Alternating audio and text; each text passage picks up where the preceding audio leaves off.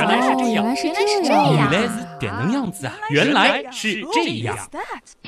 欢迎来到《原来是这样》，各位好，我是徐东。大家好，我是水兄。哎呦，第一次在大年初一更新，原来是这样啊！这个吉利话总是免不了的，对不对？不过由于今年是狗年啊，这与狗相关的好坏真的是有点少，只能勉勉强强的祝大家在戊戌年金狗来福，狗运亨通，狗年不苟活啊！这个狗运都出来了，这都是什么吉利话啊？我觉得啊，应该这样祝福，反一反，就是祝大家在新的一年不会遇到狼心狗肺的家伙，也不会被人偷鸡摸狗啊。写的文章呢，绝对不会狗屁不通，凡事呢都顺顺利利，不需要狗急跳墙。你这属于找打呀！开个玩笑啊，相信咱们原样刀友都那么有知识水平，对吧？收获成功呢，靠的都是努力和实力，哎，才不需要这些吉利话当 buff 呢。不过其实也挺感慨的啊！你说狗啊，对于人类而言那么重要的一种动物，哎，在咱们的语境当中，好像是处处都被污名化。嗯，所以今天这一期节目就是要为狗来正正名喽。嗯，哎，说起来，这期节目还真的有点特别啊！我相信大家肯定注意到了，对吧？嘿嘿，你是想说我是来凑热闹的是吧？可不是嘛！第一次水兄是出现在了非天文物理项的节目当中啊，而且还是第一次在咱俩搭档的正片当中，你来担任这个捧的角色，对不对？哎，不知道旭东是不是期待这一天很久了呀？很久了，满足你一下啊！透露一下啊，这期节目其实是水兄主动要上的。哎，对，这是真的啊！原因其实很简单，我是属狗的啊。哎呀，水老师本命年快乐啊！那么再加上我这个单身狗啊，所以今年的这期生肖特辑也算是从主播到内容，你狗了啊！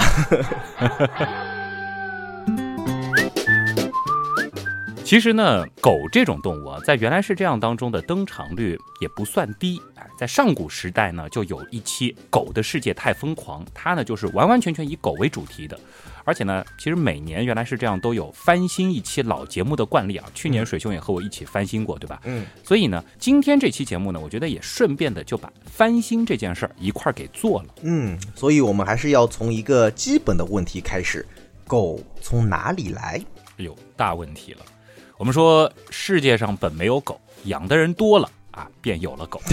那如果说从生物分类的角度来看呢，哎，界门纲目科属种。那么如果仅仅看种的话，其实在自然界当中并没有狗种啊，或者说是犬种的动物。哦，呃，曾经我们说过，狗呢是起源于灰狼，也就是我们通常所指的这种狭义的狼。嗯，而灰狼的分类呢是食肉目犬科犬属灰狼种。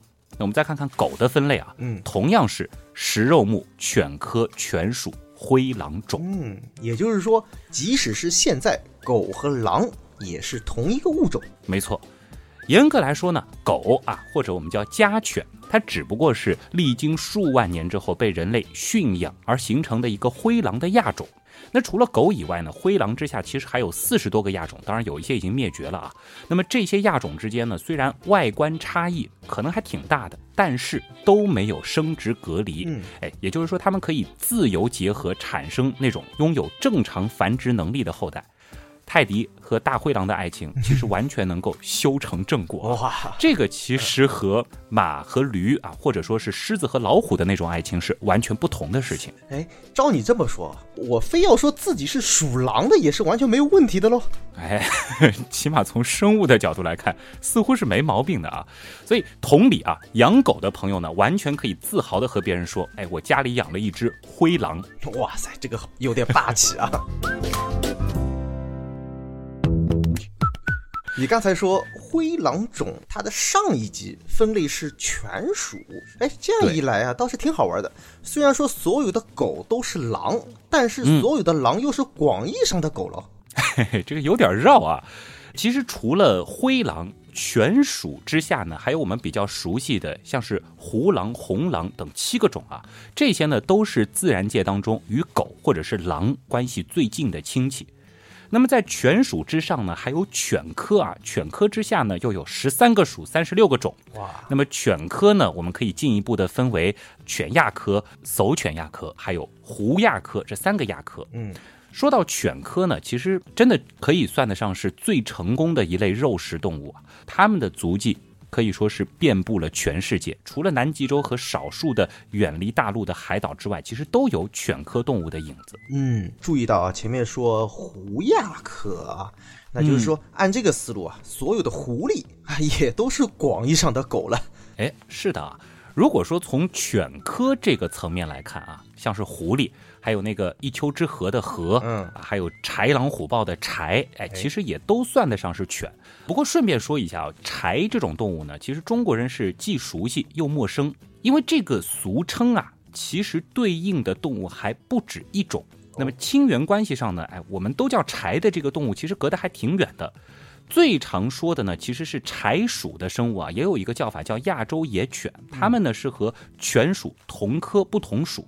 但是呢，在犬属当中有几种狐狼啊，它们其实也在一些地方被称作是豺。嗯，谁让古时候没有所谓的分类学啊？长得嘛，看上去也差不多，习性也差不多，你说这个谁能分得清啊？嗯。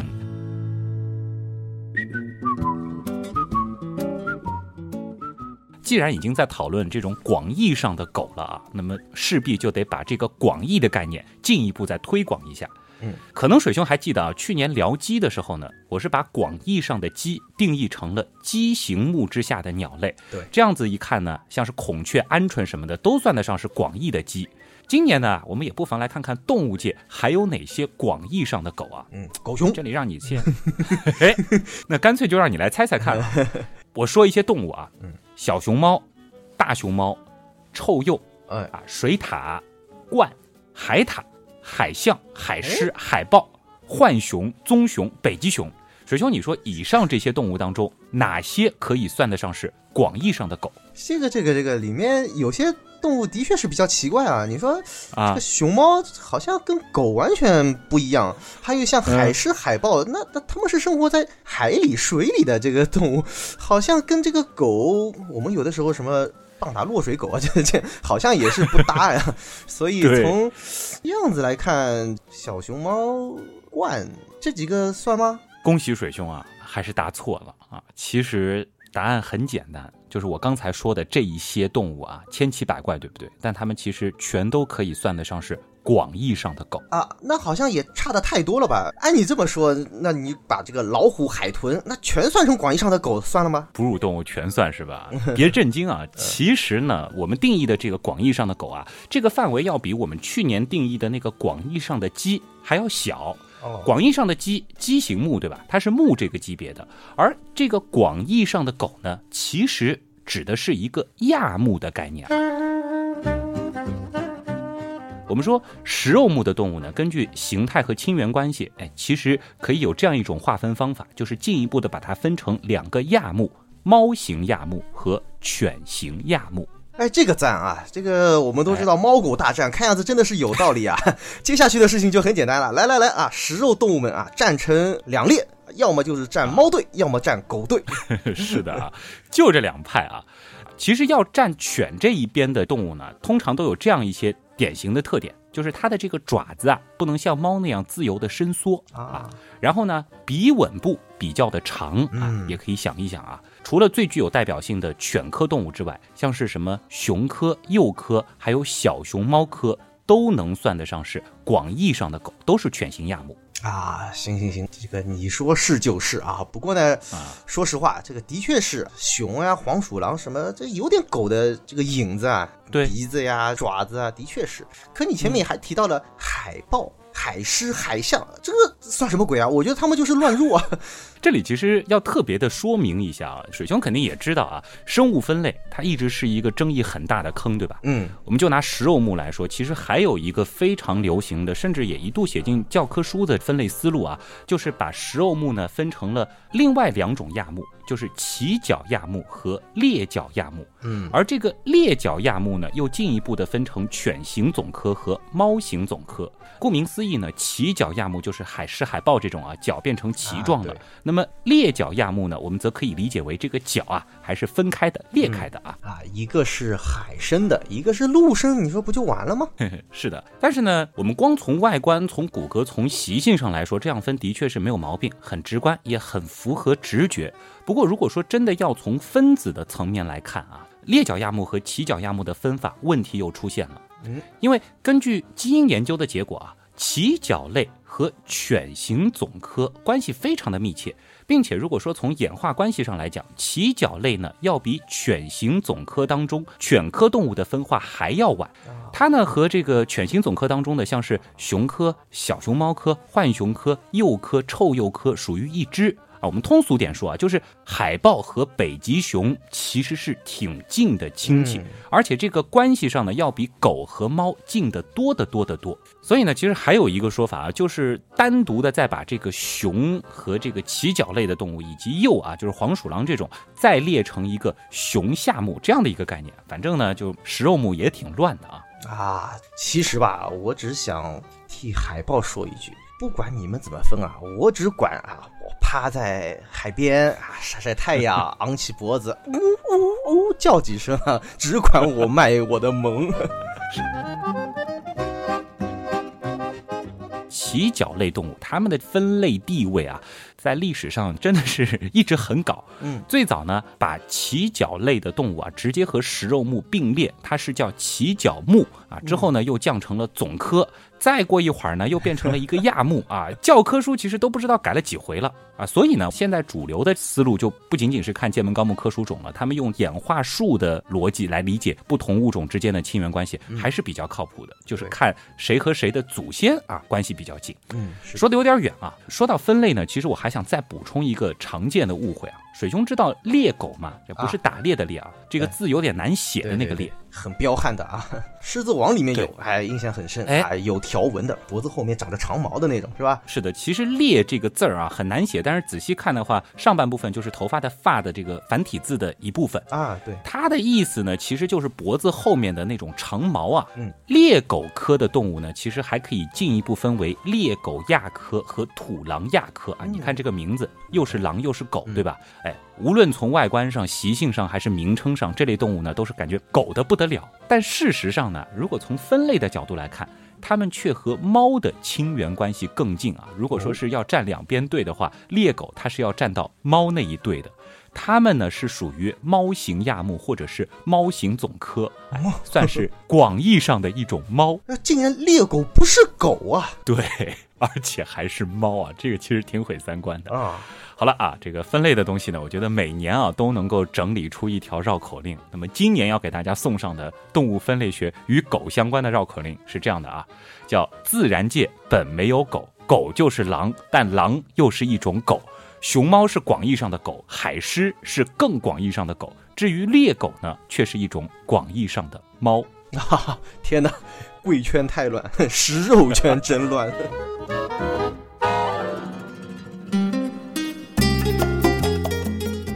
狗年讲狗啊，广义上的狗的这个部分呢，算是说完了。那么接下来呢，我们要来说一说狭义的狗了啊。最开始其实水兄问我狗从哪里来，那其实就是关于狗的起源问题嘛。今天呢，其实有必要进一步做一个拓展。哎，这个思路我也是知道的，那肯定又是一个很大的争议啊。对，曾经那期讲狗的节目当中呢，其实我们就讲了很短的一句话，就把这个问题一笔带过了。但其实这个背后啊。问题很多，这不仅仅是一个生物问题，它还是一个考古问题嘛。那么关于狗起源的研究呢，其实在国际上现在依然是盛行这三种假说。嗯，第一种呢，认为是欧洲人首先将狼驯化成了狗；第二种呢，是认为狗啊起源于中东的农业革命；还有一种假说呢，则是认为，哎，狗呢是在东亚或者是中国的南方首先驯化成功，然后呢。流行到了世界各地。呃，我还特别回听了一下当年那一期讲狗的节目，我记得你是说狗起源于四万至一点五万年前。那我当时还在想，这个跨度怎么那么大啊？是不是原因就在这里啊？嗯，因为就是不同的假说其实都有自己的这个证据，而且这个时间跨度的确是很大。我们先来说一说欧洲起源假说啊，主要的证据呢就是来源于研究人员呢是从像是阿根廷、比利时、德国、俄罗斯、瑞士、美国啊这世界各地收集了十八种犬科动物的化石，以及提取了线粒体 DNA。那么进行对比之后呢，就发现当时的狼啊，似乎是和欧洲的狩猎者首先接触，并且分享了狩猎者给他们的食物，由此呢得出了证据是欧洲人驯化了狼，然后呢把狼变成了狗。嗯，好，这是第一种假说。那么中东起源说呢？要理解中东起源说呢，还可以结合前两年的那期说馒头的节目啊。当时呢有一个知识点，就是说到了大约在一万年前，生活在中东的人类呢是驯化了野生小麦，然后呢发生了农业革命，淀粉呢从那个时候开始逐渐成为人类热量的主要来源。那么与人类相伴的狗的食谱啊，也在这期间是发生了天翻地覆的变化。所以呢，支持中东起源假说的研究团队，他们采用的呢就是对狗和狼全基因测序的方法，并且呢是比较了两者参与食物消化的基因，由此呢得出了一个结论：狼演化到狗的一个关键就是为了适应人类饮食的变化，狗呢大约是在七千年前通过演化逐渐获得了对淀粉更强的消化能力，产生并且拥有了消化淀粉食物的基因，而这种能力呢。是狼所不具备的。那这样一来呢，就推测出狗它就是起源于中东啊。这个思路也挺有意思啊，也就是要跟着人混啊，所以它就必须要改变啊。嗯，那最后一个呢？哎，我觉得应该是中国人最希望的答案吧。狗起源于东亚，哎，甚至是中国的南方。对。这项研究其实挺早的啊，二零零二年就开始做了。研究人员呢是通过对来自欧洲、亚洲、非洲和北美地区的六百五十四条狗的线粒体 DNA 进行了一个追踪分析啊，就发现这些狗呢有几乎相同的基因，而且狗的主要线粒体 DNA 支系呢就起源于东亚，它的遗传多样性也最丰富。那么支持这一假说的科学家拿出的一个非常直接的证据就是有点悬殊啊。嗯，中国南方的家犬群体拥有最小的连锁不平衡距离，那么这一指标支持狗起源于中国南方。这个连锁不平衡距离呢，其实是一个群体遗传学的概念。一般来说，就是越靠近起源地，连锁不平衡距离越小。啊，打个比方啊，就是起源地呢就像一个资源库，而起源地以外的地区呢，相当于起源地的一个子集。所以呢，距离起源地越远，这个子集就越小，而连锁不平衡距离呢就会越大啊。这个有点像集合的这种概念啊，大概能够 get 到这个意思，就是大圈里面画小圈，小圈里面再画更小的圈，然后呢就看到，哎，我国南方这一地带是最为密集的，哎，差不多就是这个意思了。那如果说把这些这个数据标在地图上呢，应该会一目了然。但是呢，其实以上三种假说还都是有各自的 bug 的，嗯，所以呢，我们也很难说到底哪个才是最靠谱的。那么现在呢，其实还有一种根据 DNA 分析得出的观点认为啊，就是说狗啊，它并不是单单从某一个灰狼亚种驯化而来的，或者说就是从。某一地单独起源的。事实上呢，如今的狗是世界上各地不同灰狼亚种的混血后代，甚至还有一种说法说，可能还掺杂了一些其他犬属动物的基因啊。当然，这个也本身存在着争议。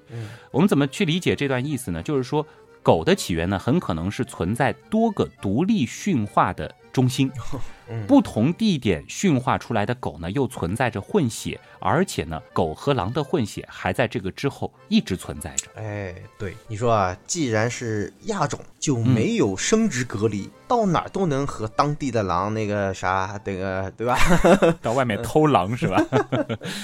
这种理论就认为啊，狗呢可能在不同时期多次被人类从当地的狼当中驯化出来。嗯，基因检测也发现，旧石器时代的欧洲犬很多基因型在现代欧洲犬当中是找不到的。那么这个结果就可能意味着，古代欧洲犬它其实并没有留下多少后代。嗯，有可能呢，就是因为亚洲犬在新石器时代逐渐取代了古欧洲犬。那么更早的人类啊，也极有可能哎。自己驯化过犬，嗯，比如说啊，在比利时所发现的距今三点六万年的标本，以及在阿尔泰山所发现的三点三万年前的标本呢，其实呢都反映出了驯化狗的这种现象。但是呢，这些更早期的狗啊，却并没有留下后代。哎。脑洞太大，休息一下。如果听咱们的节目不过瘾，你也可以去我们的微信订阅号逛一逛啊。与节目有关的更多知识干货，每周节目的 BGM 歌单，还有趣味猜题闯关都在那里了。微信订阅号搜索“旭东刀科学”，旭是旭日的旭，东是山东竖着写，刀是唠叨的刀。别忘了还有天文茶餐厅，稿子上好像没写这句话。嗯。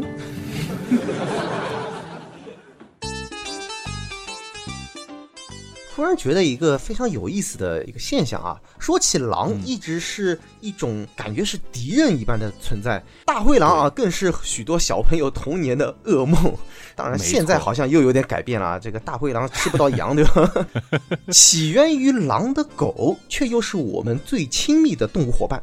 灰狼这种动物，哎，怎么就是那么的矛盾呢？这个呢，其实还是和狼的天性有关啊。我们其实也可以顺着这个思路，再来回溯一下狼怎么变成狗的这个过程。嗯。首先呢，狼有一个特点，它就是不怎么挑食啊，活的也吃，死的也吃，甚至这个大便也吃，对不对？那么吃人类吃剩的东西呢，其实对狼来说还算是一个不错的选择啊。当然，有的时候可能也会顺便再叼个孩子吃吃，这也难免，对吧？嗯，这个，总之呢，人类和狼的生存空间啊，其实经常会发生重合。一些偶然的情况呢，人类也可能会逮到一些狼崽子哦。那么在以前呢，可能通常也就顺手烤了吃了，对吧？嗯。但是或许刚好啊，某个古人就觉得，哟，这个小狼崽子还挺萌、挺可爱的，对吧？最近呢，刚好这个猎物打的挺多，吃的也不缺，那就顺便养着吧。啊。而这个狼呢，又是一种社会化的动物啊，它有着服从首领的天性。这个小狼呢，就把人类这个傻傻分不清楚啊，当成是自己的同伴或是首领了。这个不仅言听计从啊，而且呢还会这个卖卖萌啥的，偶尔呢还帮忙打打猎啊，吓唬吓唬敌对部落的人什么的。哎，这样呢，这个小狼就逐渐逐渐的获得了人类的好感。哦，然后呢啊，慢慢慢慢的啊，这个人类部落里面的狼就渐渐多了起来。那些野性难驯的狼，哎，要么就是被赶走，要么就被宰了吃了啊。只有温柔体贴，哎，能够察言观色的狼才能够幸存下来。对，这个就是人为的一个选择了啊。那么这样一来呢，人养的狼就越来越温顺听话，越来越能懂人的情绪和社会规则。这个狼就慢慢变成了狗。同时呢，啊，这个旁边的部落觉得，哟，养这种东西挺好嘛，哎，又有用又时尚，对吧？那要么自己到这个野外去抓狼啊，从小培养；要么呢，就是到有狗的部落来领养。哎，这样呢，人类养狗的习惯啊，就逐渐逐渐的传开了啊。这个故事不是真的吧？但是大体上来说，我觉得没有什么这个逻辑毛病啊。虽然实际情况应该是要更为复杂一些啊，但是一个不可否认的事实就是，狼。终于变成了狗，没错。其实呢，狗啊，也就是这批融入人类社会的狼，在之后呢，也是很大程度的推动了整个人类文明的发展啊。作为最早被人类驯化的动物啊，这个其实是一个考点啊，大家可以记一下，狗是最早的。犬的驯养和易用呢，其实也为人类驯化饲养其他动物成为家畜，积累了非常有益的经验。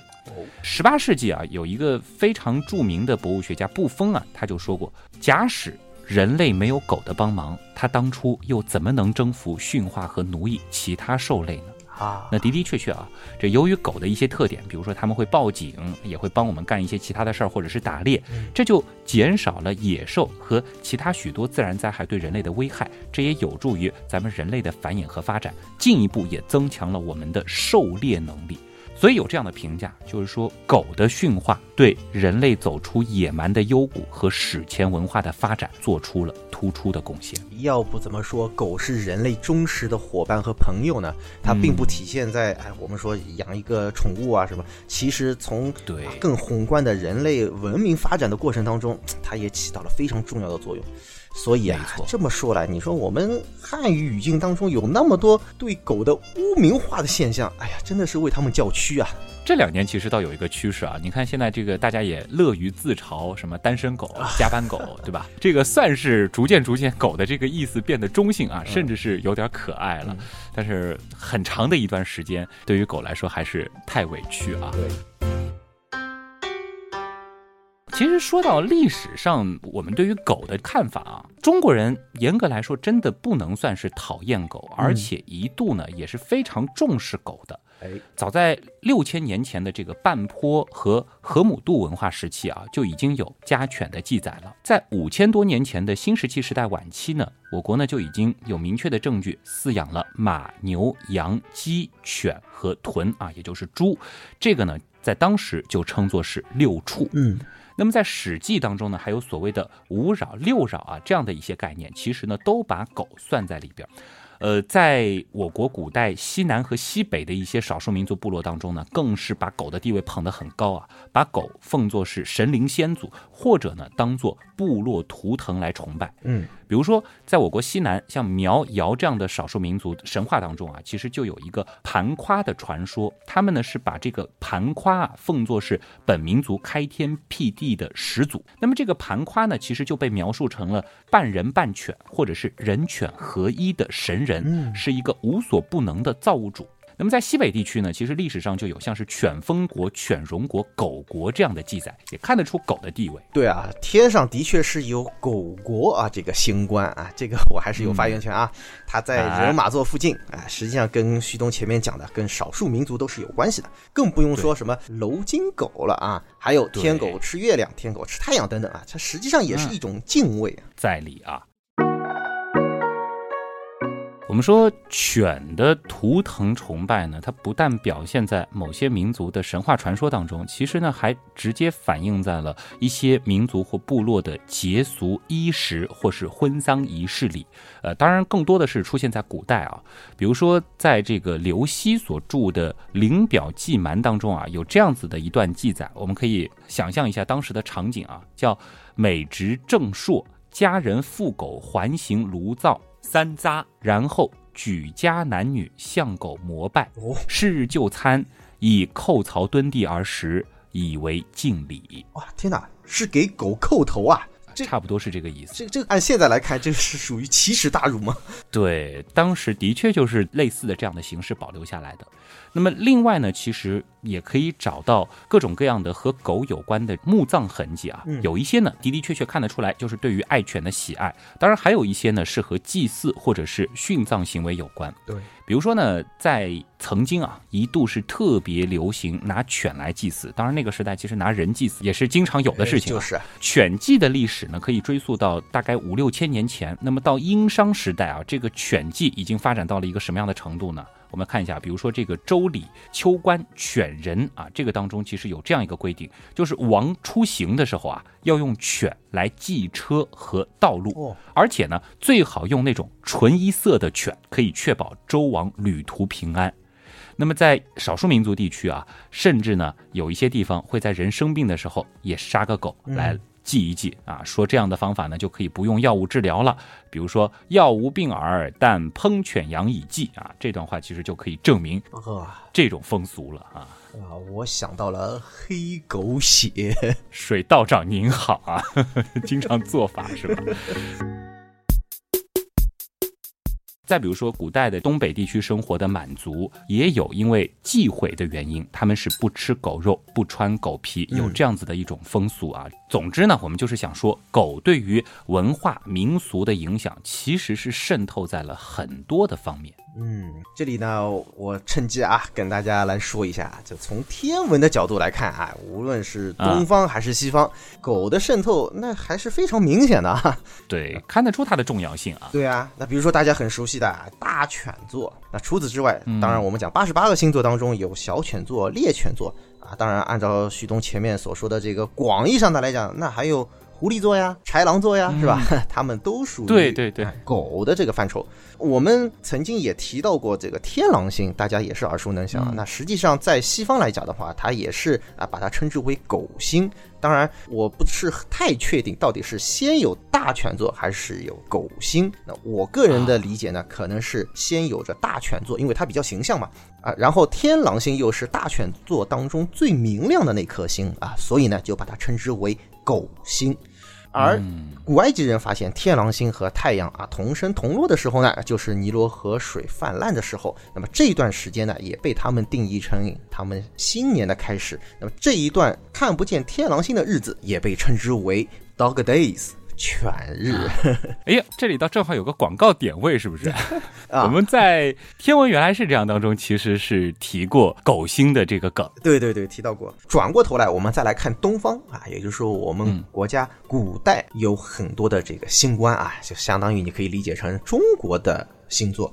它里面也有出现了很多的狗，比如说有一个狗国啊，前面旭东也提到过了，啊，它实际上是和北方一个民族犬戎是有这个关系的。呃，再比如说，在狗国的边上又有一个叫狗，就一个字。狗这个星官，那这个星官我们要连成片来看，它呢也在斗宿啊、牛宿这个附近，在它的北边一点呢，还有一个叫天机。然后在它的哎东面呢，又有一个叫天田，然后在它的西面看呢，啊，又能找到叫农丈人、鳖等等。哦，鸡犬相闻嘛。对啊，就是一派田园风光啊。所以说啊，这就是我们哎讲这个中国古代的一个啊理念，就是地上有什么，天上就有什么，营造出这样一个非常啊其乐融融的这样一种氛围。那么还有呢，就是要补一下啊，关于天狼这个呢，可以讲是东西方的一个巧合啊，他们居然都想象成了一个啊犬科的这样的一种动物，对不对？但是其实我们也发现，在天狼的东北角还有一个带狗的星官，它的名字叫天狗。啊，如果大家啊能够找到这个古星图的话，哎，看看就非常的有意思。又有狗星，又有天狗星了，可以这样理解。哎，对，没错，他们是分属两个不同的区域的。那么啊。和天狼那一块有关系的啊，有天狗，有天狼，还有一块什么呢？还有一个地方叫野鸡啊，这是一颗星，在野鸡的四周围着几颗星，被称之为叫军事啊，总共有八颗星。然后在它的这个东南面的话呢，有一个非常重要的星官叫虎矢。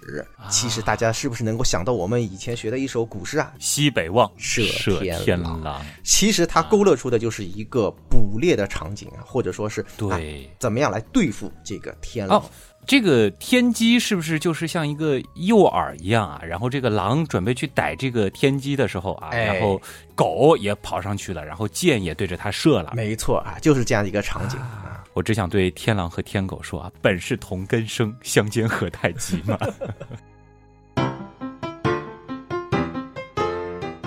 硬要算的话，奎木狼啊，它也算得上是天上的狗了，对吧？哎对对对，也能算是啊。真的要拓展一下这些天上的狗的概念，我觉得这个太多了啊。比如说你上过天的狗呀，这个留下芳名的狗啊，对吧？你是说宇航狗？哎，对啊，就是人类派往太空的第一个生物我，可以这样讲，就是嗯宇航狗。它的名字也是大大的有名啊，叫莱卡，就是苏联人当时是为了啊载人航天的研究，那么在送人去太空之前，那必须要先让动物到太空当中去接受这个环境的一些测试，那么也是收集一些数据。当时挺有意思的，苏联是挑选了十只流浪犬。哎，为什么要流浪犬呢？其实就是这些狗啊，它们有很强的生存能力啊，见过大世面，这个大风大浪都闯过来了，对吧？所以呢，就不娇气，对吧？对这个各方面应该讲表现都是非常好。那从这个里面还挑选出来的，可以讲是各个科目表现最好的一条狗，哈就是莱卡。那么它呢被送上天，在天空当中，可以讲为我们人类进入太空做出了不朽的功勋。应该讲也比较遗憾啊，它并没有安全的回到地球，为人类航天捐躯了。是因为当时其实并没有这个条件再设计一个什么返回舱让它自己回来，是吧？哎，对，当时可以讲没有过多的去考虑这个问题，因为是第一次，啊呃，有很多的设计其实非常简单，因为它的座舱就是在一个卫星当中，而不是我们现在所说的这个飞船啊，所以说条件是比较毕竟只是说是做一个测试，对吧？就看看生物有没有可能在那种极端的情况下存活啊。所以当时应该讲，地面的工程师在送别他的时候，也是啊饱含热泪啊，知道他是回不来的，啊，非常的惋惜。那么在他上天之后，其实苏联对他应该讲也是非常的尊重，给了他民族英雄的这种待遇啊啊，有哦很多的这个塑像呀，包括邮票啊等等，都是为了纪念他的。也向这个莱卡表示敬意。嗯，其实呢，真的要说到狗对人类社会的贡献，或者说是人类文明的贡献，真的是数不清啊。对，比如说猎犬、牧羊犬啊、警犬、军犬、导盲犬、救生犬、检验犬等等各种各样的工作犬，其实它们承担着很多的任务，而且至今啊都没有办法被取代。又比如说啊，我们拿这个探险来说，如果没有爱斯基摩犬的协助，人类呢其实是不太可能在二十世纪初就可以通过非常原始的方法征服南极的。嗯，在科研方面更不用说了啊，狗是许许多多医学试验、科学研究的重要实验动物。可以说呢，它们是为人类了解自身、探索自然、战胜病魔做出了卓著的贡献，嗯而且很多都是献出了生命、啊。是啊，值此狗年新春，仅以我这个属狗人士和旭东这个单身狗人士，向这些为人类的发展做出过卓越贡献的狗狗们，致以崇高的敬意。原来是这样，就是这样。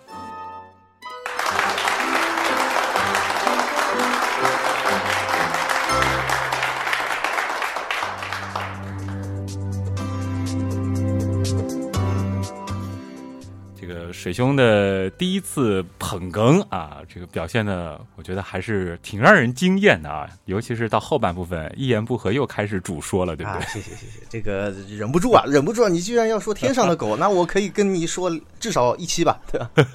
考虑到今年狗年说狗还是我们的一个常规传统啊，就是说得把各种各样杂七杂八的和狗相关的东西都融合在一块儿来说一说。对，所以呢，委屈水兄了啊，有机会再和大家进一步展开吧啊，或者说是这个怎么十二年之后再说一次天狗吧。这里其实我想做一个小小的预告啊，因为其实，在最开始的时候，我也是提到了。我们每一年在差不多原样到周年庆的时候啊，其实都会有这样一个老节目翻新这样的一个做法，对吧？这也算是一个传统了。今年呢，我们就希望啊，借着这个狗年，直接把狗的这个主题做一次翻新。嗯，但是狗啊，说实话，能做的东西实在是太多了。可能很多朋友他们更关心的部分是在于我家里的那个狗狗，对啊我怎么样去面对它？我想要更加去了解它。哎，干脆第一次把这个生肖特辑做成一个系列啊，这也算是又一个第一次了。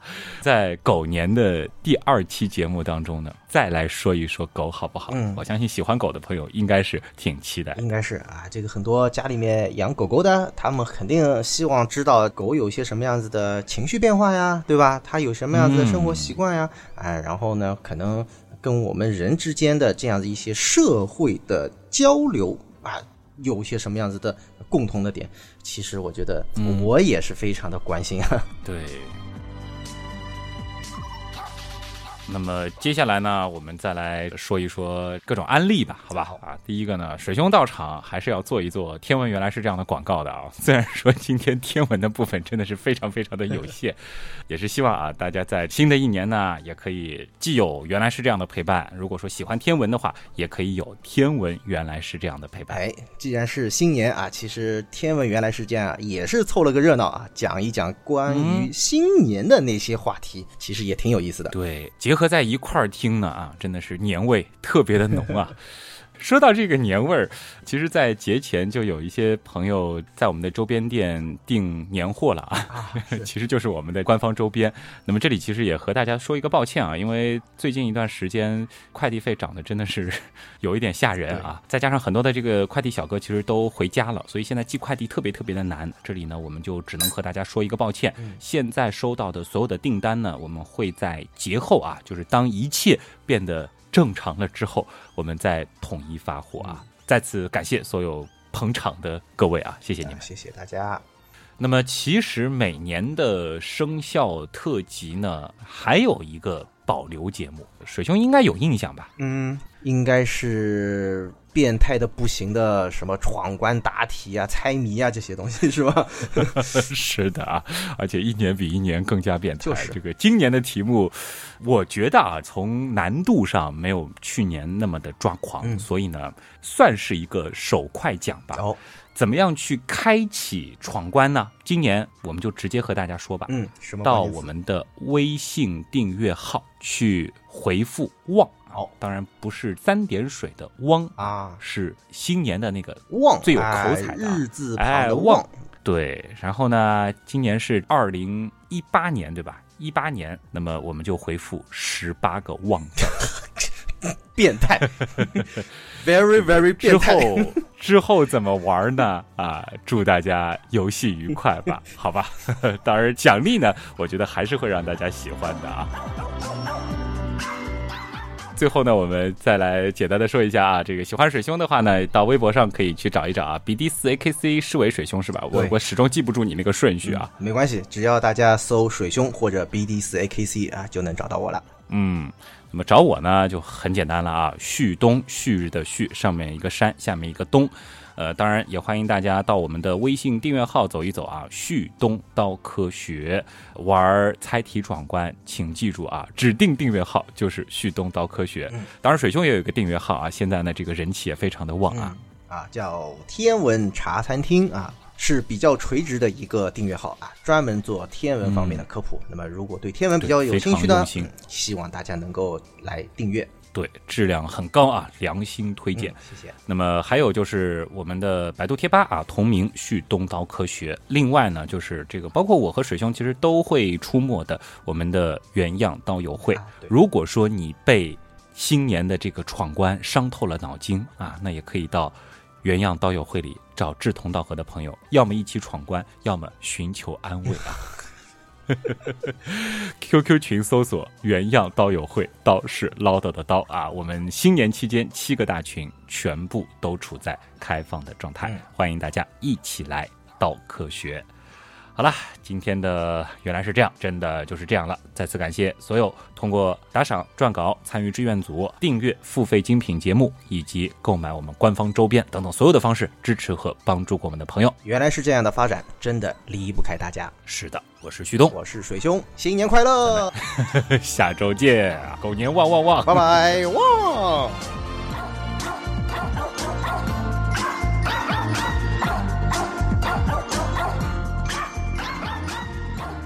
噔噔噔噔噔噔噔噔噔噔噔噔噔噔噔，好了加油啊！基本上是大概是这种调性吧。每年好像都是这个开场，我有点忘记了。好，啊、对，开始啊，中央电欢迎来到中央电台。小熊猫，这个水濑换水塔啊，啊，水塔水塔。其实也可以顺着这个思路再来回忆，呃，再来回溯，再来回溯一下。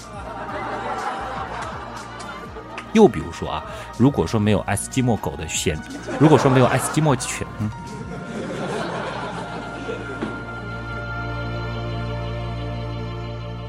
参与今年的新春闯关的话，是到微信订阅号“旭东刀科学”里回复十八个“旺”字，听清楚了吗？回复十八个“旺”字。